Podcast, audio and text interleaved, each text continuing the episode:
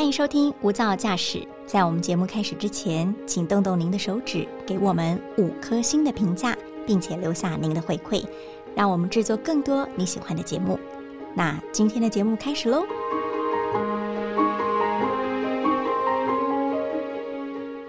大家都知道，蔬食对健康有帮助，但总也是有些疑惑：蔬食好吃吗？我能吃得饱吗？小朋友不吃肉能长高吗？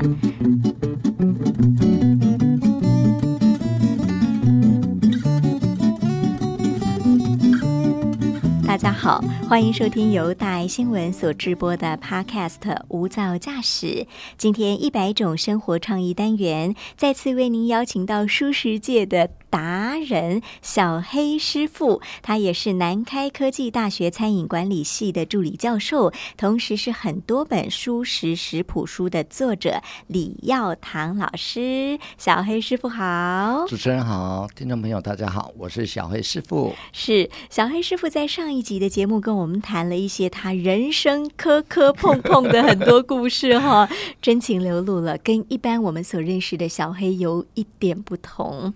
那么。那接下来的这一集，我们就要好好来聊聊它本身的。超强的专业，它的气场最强的地方就是我们的呃舒适的健康哈。上一集我们要谈蛋白质哈，那我们都知道蛋白质是不管荤食蔬食非常重要的一种呃营养来源。那么蔬食当中最佳蛋白质的明星有哪些？呃，蛋白质实际上在素食里面非常非常的多，对。那蛋白质对人体的营养成分也是非常的重要哈，比如说。菇类的杏鲍菇哦，它有优质的蛋白质。那甚至说燕麦啦、豆类啦、南瓜这些，基本上你在摄取蛋白质呃次数的人都比较不用担心哈，因为几乎食材都有。所以豆类、菇类、菇类。甚至是根茎类的南瓜，对，或者是全谷类的燕麦，对，红萝卜啊、大白菜啊，这些都有，这些都有蛋白质。实际上，呃，茹素的话，蛋白质实际上饮食均衡，蛋白质对茹素来讲不是问题。嗯，很多人都会吃各式各样不同的豆腐。对豆腐啊、豆浆啊、然后豆类啊、豆包、豆皮，嗯，豆包浆，这都是对。但是好像有一个豆腐有一点陷阱，就是百叶豆腐。啊，百叶豆腐的话，它的陷阱是是因为它是属于加工品啊。对，加工品的意思就是说它是再次它是有调味的，所以一般如果是呃吃百叶豆腐的话，就避免掉了。那避免掉不是说呃你偶尔吃 OK 啊，不要常常吃。嗯，你反而是板豆腐啊、豆干。那豆干的话，我们原则上就建议大家吃的是白豆干，因为一般有黄色、咖啡色那个都是用染色剂的。啊，不是卤过的哦，不会。哦，谢谢你 告诉我们。所以啊，原上原呃最原始的白豆干是最原始的。豆干跟豆腐的话，两者区真是差在于豆干的话，它压制的水分比较干，嗯，压制比较久哦，所以留下的蛋白质就会比较偏硬一点。那板豆腐的话，它是。水分含量比较多哦，所以两个其他原物料都是一样的，只是说它的呃水分的占有的比例是不一样的。那会不会豆干的蛋白质就多一点？呃，其实上它就是你变成是里面的水分的多寡而已。它水分比较少。对，那至于说蛋白质多寡，其实上都差不多啦。对啊，它一样是同样的原物料啊。对哦，好，就是豆类的制品，但是它是一个加工的。只是说，当你吃百叶豆腐的时候，不要以为每天吃百叶豆腐可以补蛋白质。嗯，那就是错误观念了。对，就是说啊，老师讲说百叶豆腐是呃豆腐类的东西，结果我。豆腐类都不吃了，变成是吃加工的百叶豆腐，这样是错的。对，呃，当然来宾记得一件事，就是说百叶豆腐是属于加工食品。嗯，对，嗯，我们吃的是食物，不是吃食品，原形的食物。没错，对。好，那衍生问题是，一定很多人要问，可是豆类吃太多了，万一我痛风怎么办呢？痛风的话，最大的需呃最大的缺点是什么？因为你你会有发现有痛风的是，第一个反应是你的。代谢功能出问题了啊！对，那豆类跟痛风有没有关系呢？其实不用想太多。豆类的东西，比如说豆浆，它磨过之后都会加水，这些普林它已经都被稀释了。哦，对，所以有点上，有时候我有痛风，那豆类、豆浆、豆腐、豆干都避免吃，都不吃了。你的饮食会失衡的。就没有蛋白质了。对，有痛风的人是因为你的代谢功能不好，其实上每天喝水都要真的多喝水，就是呃落在两千 cc 到三千 cc。喝水之后呢，去把那个些东西代谢掉，就是普林类的，对不对？呃，对，呃，会有痛风的人是因为他本身的身体的代谢功能不好。对对，所以你多喝水的话，会让你的代谢功能好一点。哦。对，那如果自己说是你的豆制品吃多了，会不会因为普林的关系增加？你的痛风，这个是不会的，嗯，因为比如说豆类的东西，它磨成豆浆，磨豆浆要不要加水？要，要，它是被稀释了，嗯，原来一个的豆可能是磨成这样子，它加水之后，它是被放大了，所以它是稀释掉了，对，它不是很浓缩的，对，豆腐呢一样是豆类的东西，它也要加水，嗯，它磨成浆，过滤过滤，然后过滤把渣渣过滤掉，所以那个东西也是被稀释的，我们不可能二十四小时都吃豆腐。对，对，我们可能是早上有吃，隔天有吃，那就还 OK。你不是天天吃，三餐吃，每分每秒都吃，所以不要误会我们的大豆好吗？所以吃的量也很重要啦，哈！你只要适量，然后多喝水，多喝水。对，有通风的来宾就是你的代谢功能出问题，就只有多喝水。那自己咖啡是没有关系的，那绝对不能碰酒哦，不能碰酒，绝对不能碰酒。你只要有通风了，你碰酒是完蛋的哦。那豆芽会不会风险比较高？不会，就像豆芽的话，它已经是发芽了。嗯，对，实际上也是不会的。OK，所以不要把豆类跟痛风画上等号。对，不要误会了，不要帮我们污名了。对。好，第三个问题谈补钙哈，因为呃，我们尤其是假设我们的听众是女性，到了中年的时候，很容易有钙质流失，会骨质疏松哈。那舒食者怎么样来补充自己的钙呢？其实钙质在补充的话会比较好补充一点，因为钙质的话，其实上很多的蔬菜都有，动物性的钙是存在于动物上的骨头上面才有钙。对，我这几年在推行一个超级食物，它叫木鳖果。木鳖果，对，木鳖果它的营养成分也超高的，而且它很多元哈。除了木鳖果以外呢，那你看像鱼肝呢，也是算一个超级食物。哪一个鱼呀？呃，羽毛的鱼。哦，羽羽羽衣甘蓝。对，不是下雨的雨，是羽毛的羽。对，然后衣服的衣。嗯，羽衣甘蓝的话，它的钙质含量也很高。哦。对，那这些生鲜超市都有，尤其是鱼甘蓝的话，你把它烘干，叶片烘干之后，它比海苔更好吃。那这些的钙质的含量非常高。嗯。如果以钙来讲的话，我。首先，我会建议大家去吃鱼橄榄了。对，那鱼橄榄这是算一个超级食物以外呢，在台湾它是没有季节性的。对，那一年四季你都可以买得到。对，那鱼橄榄呢，除了可以去你剥一剥去炒面条，或者说我炒的素面加一加，它也可以当这样子吃，当做蔬菜的一种。然后它。也可以生吃，嗯，早餐也可以当生菜沙拉吃，或者是说你要做面包当生菜也可以，反正它生吃，然后果汁也很好喝。取下来的鱼橄榄叶片，我只要加苹果跟香蕉，绿拿铁。bingo，那你也很会吃，对，这个就是绿拿铁。绿拿铁的话，就是补钙最好的一个饮品啊。对，那我还是提醒各位的听众，就是说饮食均衡啊，对，均衡的话，基本上不会有这样的问题。对，补钙的话，我听说芝麻、杏仁也不错，对不对？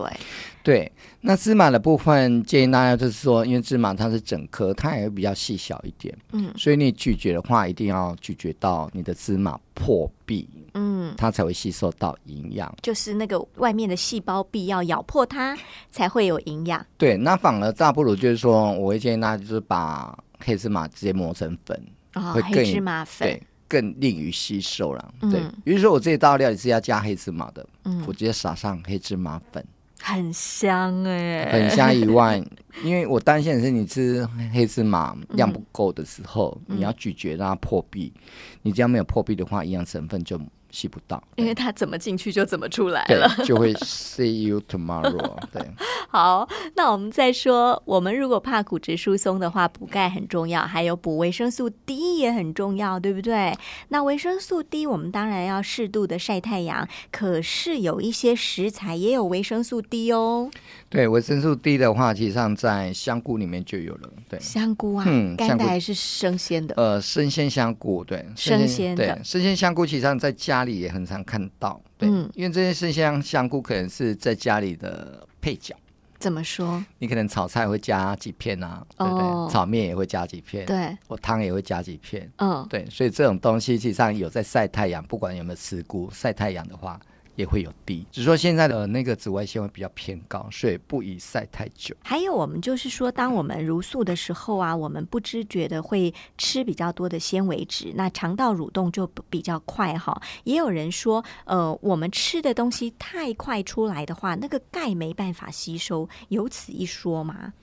我我觉得还好，很多人说吃素很容易饿，嗯，对，吃荤比较不饿，嗯。吃素很容易饿的，其实上也不会，对，因为吃素外面的素食餐厅为什么会那么的油？因为你吃了素食之后，其实上在胃排空的速度会比较快一点。是因为它都是纤维嘛？对，会排空的速度会比较快一点。那实际上你在卤素的话，其实上你有加一些蛋白质啊，比如说我有我有吃豆肠啊，嗯，哦豆干啊，然后豆包啊，刚才讲的这些的蛋白质，哦。我的胃就不会那么快的排空了，我就不会这么快饿。对，没错，对，嗯。所以你你很快饿，代表你没有吃好。呃，除了没有吃好以外，可能是有挑食了。OK，好，有了蛋白质，有了油脂，就可以打破吃素比较容易饿这件事情。哈，那再来，我们还有一个重磅的问题是，素食者也很想知道的，就是补铁。因为我们最怕就是你吃素把自己吃到面黄肌瘦，看起来很不健康哦。那素食的食材有哪些是铁的含量比较高的呢？呃，铁质含量很高的话，就是素食的话是落在绿色蔬菜，深绿色，对，菠菜呀，然后海带呀、芥菜呀、甜菜根这些都有高成分的铁，嗯，甚至说，呃，我们削好的牛蒡，嗯，牛蒡会褐变，对不对？会变黑黑的，对，然后它的铁质含量也很高，哦，对，马祖去马祖玩的时候，它有很多的紫菜，野生紫菜，那个铁质也含量很高。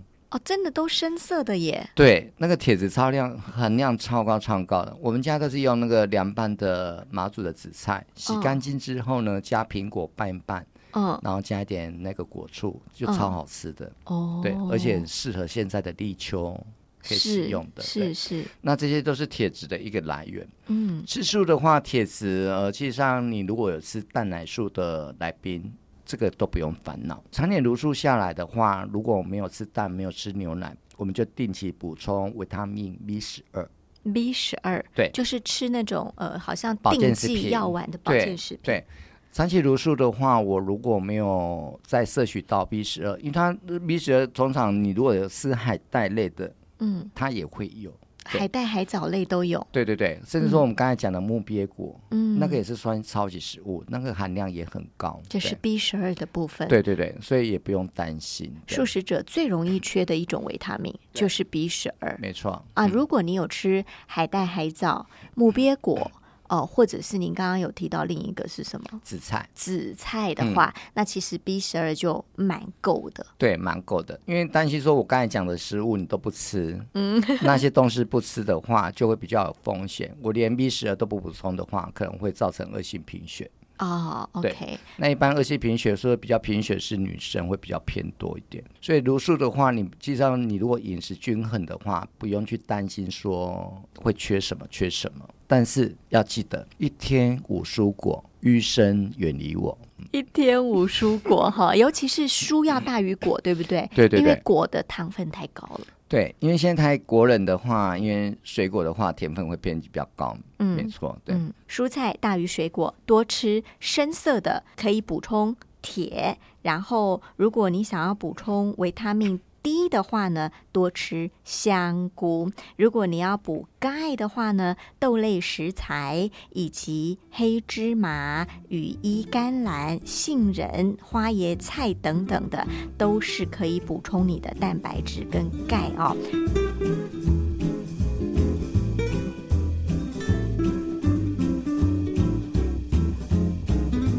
那小黑师傅刚刚提到说，你常常会带大家去看原型食物以及原产地哈。到了产地，那种感觉是不是哇，活生生的老天爷赐给我的食物就在我面前，那种感觉很棒。对，这种的话，像就是说，都市人会说，西瓜应该是长在树上 然后可能苦瓜那么丑，是不是也要削皮？嗯，那实际上我们会带小朋友去做户外教学。哪怕就是说，华东那边我们都有去，然后去采集一些野菜，直接野炊。那因为我们的学校是在南投，南投的话是一个好山好水的一个地方，很多高冷的蔬菜都是从那边下来的。对，一般的番茄是在夏天是很少的，嗯，可是，在高山番茄是很多的，因为天气冷。对，所以从那边下来之后，那我们从产地的时候，我们就可以去看一下，就是说它的培育过程。在播苗、种苗、下播，然后到成熟怎么弄，然后到最后的结尾要怎么去发挥它结合料理。嗯，那整个的运作方式的食农教育也是现在我们很注重的一一环，让小朋友知道，就是说这个食材是怎么来的。对，而且这个教育可以让小朋友。或大朋友也好，感觉到这一颗番茄种出来是多么不容易的事情，是，然后你就会变成是非常珍贵，你不能轻易的丢掉。对，而且现在小学生也非常流行这种食农教育。嗯，对，以前小时候的时候，我不知道你主持人有没有种过绿豆芽？有，你的绿绿豆芽有发芽吗？有，对对。那这个就是石农教育，嗯，食农教育你可以透过呃这些的发芽过程当中，绿豆芽在没有阳光的时候，它的芽那个根就拉得很长，嗯，因为它一直在寻光，嗯，但是我的绿豆芽是放在一个很阳光的地方，你会发现它的根是很短的，啊，它会胖胖的，对，而且短短的，嗯，那个就是光跟光有关系，对，所以外面的绿豆芽拉得很长，就是它让它。闷比较久，嗯，不给它光，所以它就因为照光光系，所以它就拉很高。那有没有好或不好？我们要买芽很高的还是短短的？绿豆芽部分，就是因为现在有一些叶子也会做漂白或者什么的，但是你就是原则上你就是选有机的，但是有机的话，它就长得会比较乱一点。嗯，就是可能长短会不一样啦，然后有几根是歪七扭八的。有时候那种丑食跟有机好像是一线之间而已，对不对？啊，对对对对对对对。所以我们也透过这种食农教育教导大家说：第一，不要浪费任何食材；第二是不要制造厨余。对，不浪费食材的话，是以我教育基本的概念。那上卸下来的东西呢？呃，实际上素食的话，我提倡就是环保，哦，就是。它取下来的东西可以再利用，再利用。我们取下来的东西可以去做熬汤的。以前我们在职场就是这样子做了。我们取下来红萝卜、白萝卜跟西芹这些的外皮绝对不能倒掉。哦，这些都是我们熬高汤控 sauce 的一个来源。哦，OK，所以全食物饮食没错也是非常重要的哈。比方说，我看这个季节。我们该吃什么？你就很推洛梨，对不对？这个季节一定要吃洛梨，因为洛梨的产季非常非常的长，它有分，它从五月份可以跨到明年的一月份，哇，超过半年。对，它的产期非常长以外呢，那其实上台湾的品种非常的多。那基本台湾的洛林，不用太计较它是什么种，它是什么种，因为台湾的种已经乱掉。你只要帮老师记着，就台湾的洛林只有分早生种。中生种跟晚生种只有这三个品种哦，那差别在哪里？差别在早生种就是它比较早出来哦。对，那比如说现在季节是已经到中生种，嗯，呃，怎么判断洛梨有没有熟？洛梨有两种，一个是成熟会变色，对，对不对？你的基本概念是这样子的，没错。可是到晚生种的时候，有一种洛梨是成熟不会变色，一样绿绿的，对，哦，对。那它会软吗？它会软。哦，所以你要先确定，就买回来，如果你的是成熟变色，或是成熟不会变色的品种。然后呢，怎么判断？因为洛梨没熟，切开就橘橘了。呃，对，洛梨如果是成熟不会变色的洛梨，就是尾安它的底部尾安它的底部如果微软的话，那一颗洛梨就已经成熟了。那成熟不变色的是，它会偏比较像圆形种的那一种。对，那早上的洛梨比较像葫芦形的。嗯，比较像葫芦形的话，它是成熟会变色。那原上买回来的时候就绝对不能放冰箱。不然这颗洛里会哑掉，会哑巴了。对，会哑掉。所以买回来的洛里是成熟会变色的，我们就是放在室温，它会慢慢变色，嗯，慢慢变成咖啡色。那咖啡色你可以微暗，嗯，越深它就越软，嗯，对。有时候哇，我的洛里买回来之后放到好恶心哦，不是洛里的问题，里面已经烂烂的，不是洛里的问题，是你的问题。对，是你的时间没掌握好。对对对，哈，绝对不能怪洛里，是你自己的问题。那洛里的话，其实上在找生种的话，有一种是小黄瓜洛里。哦，小黄瓜洛里就是一条长长的，长得长得很像小黄瓜。嗯，那这种洛里的话，是因为它在授粉的时候，它是没有授粉成功，所以它里面是没有籽的。嗯，但是这种产季大概是会落在六月份会比较多一点。对。可是我今天既然没有看到，我知道它小小只的，对对，不是胖胖的那种。对，那个是没有授粉成功，因为洛里很奇怪，就是必须要经过蝴蝶、蜜蜂下去采集，然后让它授粉成功之后，它才会结果。平常我们会在超市上看到一种洛里是皱巴巴的那一种。进口的对，进口的洛里叫做哈斯洛里。哈斯洛里对，那哈斯洛里的话，它有一个呃很天然的地方，就是说它可以自行授粉。哦，但是台湾的品种超少的，所以通常哈斯洛里是在台湾洛里都没有的时候，它就进来。对，嗯，弥补缺口的那一种。对，那哈斯洛里的吃起来口感跟台湾的洛里不太一样。嗯，哈斯洛里的水分比较少，所以为什么要叫洛里呢？因为台湾人认为就是切开来它有乳酪般的感觉，黄色的。嗯，对。所以台湾人称为是洛里，森林里的奶油果。对，然后大陆是叫牛油果，bingo。对，那日本叫二梨，对，哦，二梨，对，因为它长得像一颗梨子，所以叫二梨。那为什么你会要我们都要吃洛梨呢？它有什么好？呃，洛梨的话也是算一个很营养哈。那其实上有人说它很油，它其实上不会很油。我早餐的话都是吃洛梨会比较多。我们家的早餐就是吐司，然后放肉里，撒上起司、焗烤，我就这样吃了。嗯，刚才主人讲的森林中的奶油，它就是取代奶油，没有那种奶油那种呃，那你吃的会很腻，不会这样子。而且它是一个很营养的东西。嗯，你今天早上吃的肉里，你今天那一天的热量就够了。那热量不用怕热量，为什么？因为你每天有在上班、在走路，那些热量很容易就是消耗掉了。嗯，对。那肉里又属于单元不饱和的脂肪酸，它可以帮助你的。身体的一个代谢是非常非常好的一个超级食物，但是洛里的缺点就是说它没有任何的味道。嗯，你不吃习惯它，你这样单吃的话，觉得它没有味道不好吃。而且有时候还有一点点臭切味。对，你可以搭另外一个味道，就像这个季节是有芒果的，对不对？嗯，我可以洛里加芒果打成果汁，就是洛里芒果果汁。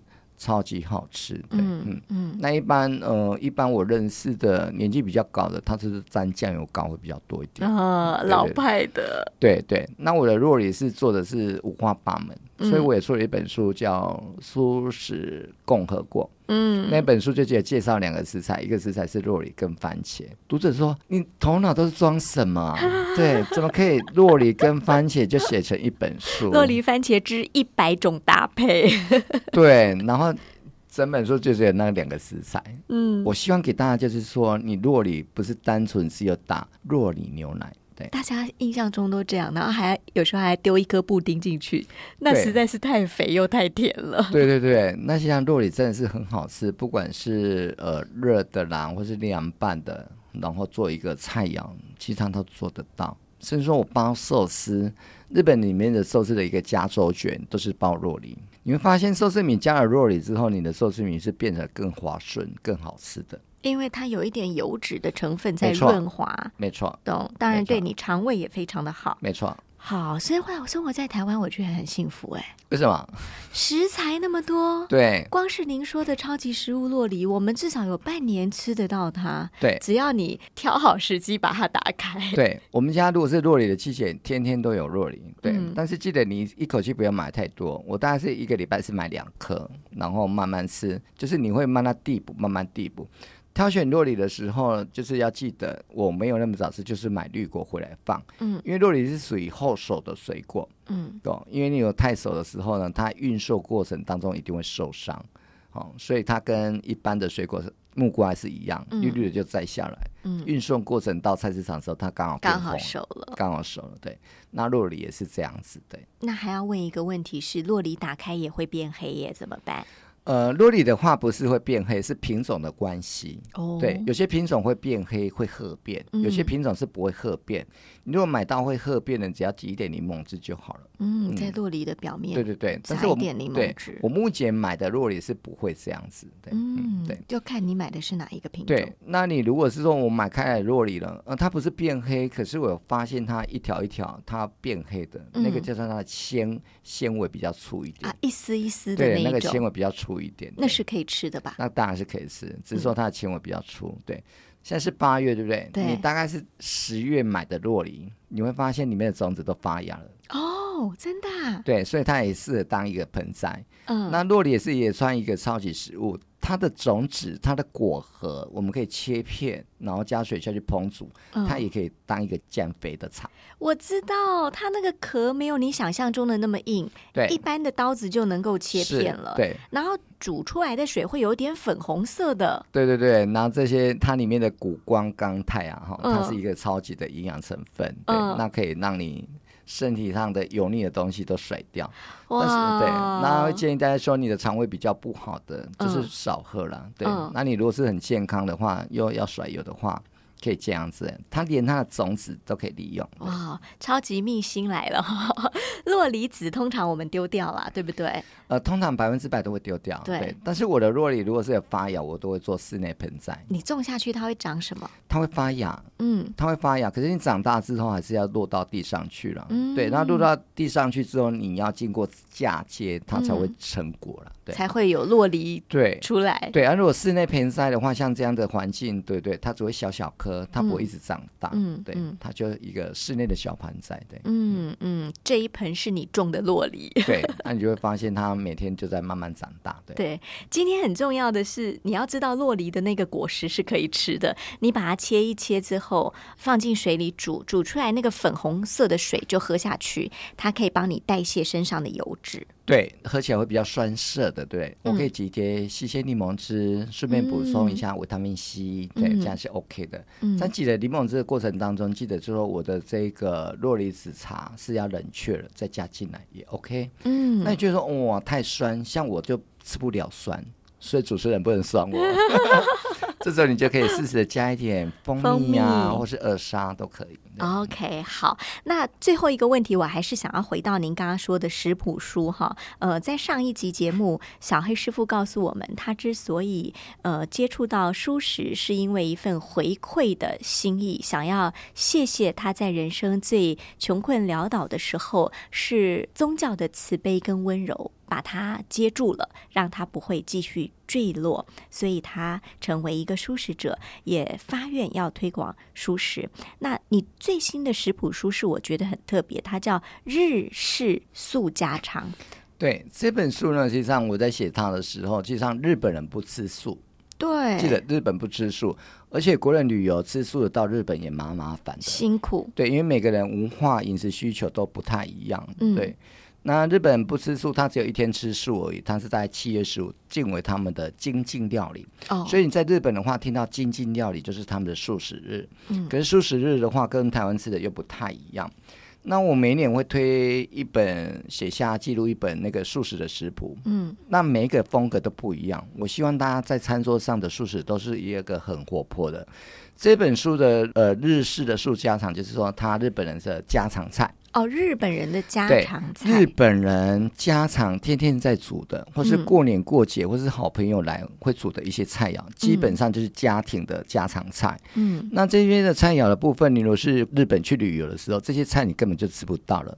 因为这些的我们去国旅的时候，那实际上这些是在家庭才会吃得到，对。而且家庭吃得到的，他们是荤的，然后你把它改成素的，对。然后我把它改成素的，是变成是是要运用台湾的在地的好食材，然后去转换成是家里餐桌上可以很简便、很方便，然后可以做一个很好吃的一个素食日本的一个料理。嗯所以这本书的呃素料理，它是一个很家常，而且很简单、很方便，而且很容易上手。对。但是你为什么要选日料呢？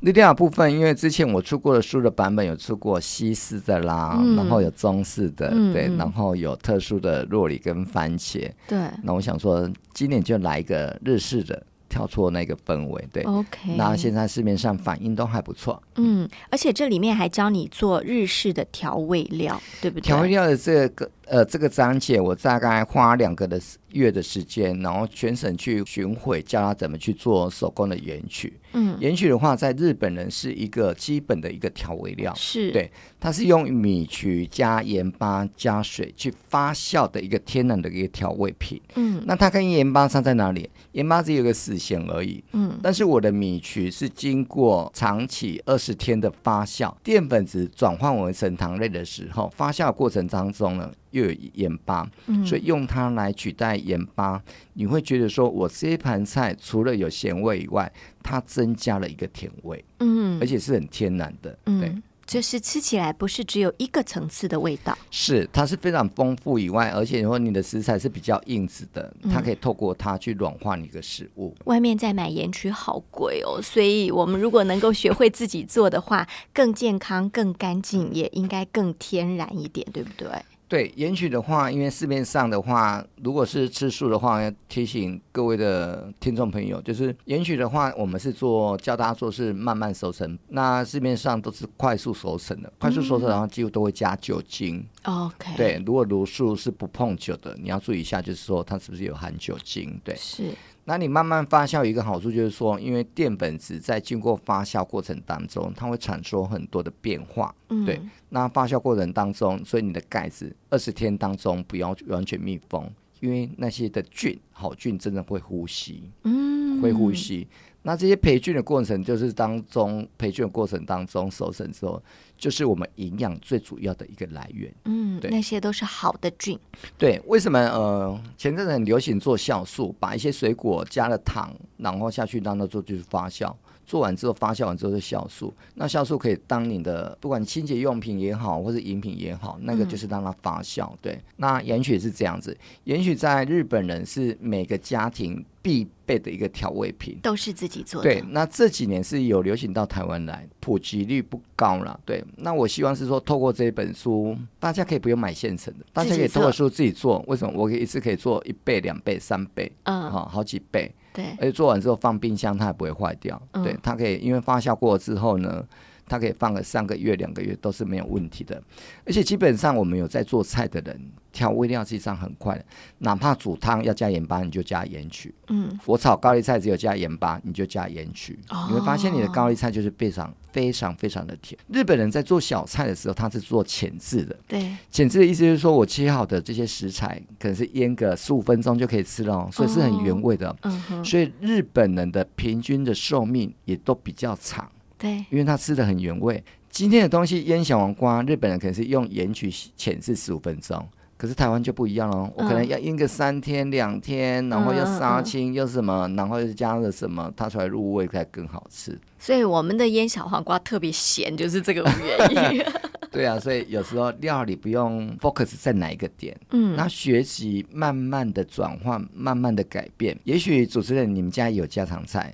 你们家常菜永远是番茄炒蛋，难道哪一天就总不能有一个不一样的日式的素家常跑到你家去吗？对，所以有一个概念，我就跟大家讲说，第一步蛮难的。嗯，你们在家常菜要导酱，第一步真的蛮难的。比如说我之前有巡回跑了二十几场素食的教学，我就教大家做一个一大卷。嗯，大家都不知道一大卷是什么，老师一大卷是什么？那一大卷的话是在日本人是一个御姐的料理。家庭必备的御姐料理，说是有重要的客人来宾来家里都必须要煮的。哦，那伊达卷的意思就是说，它是在日本人传统的服装里面会有一个腰带的一个地结。嗯，那这个地结叫伊达地结，它有点像时尚花俏的意思。对，嗯，那日本人是用蛋，它是属于蛋料理，再加荤的海鲜酱去结合做成的一个料理。嗯，可是吃素不能吃海鲜酱啊。对，对啊。然后当初我在写食谱的时候，吃素不能吃海鲜酱。好，那我就来给你加一个金针菇。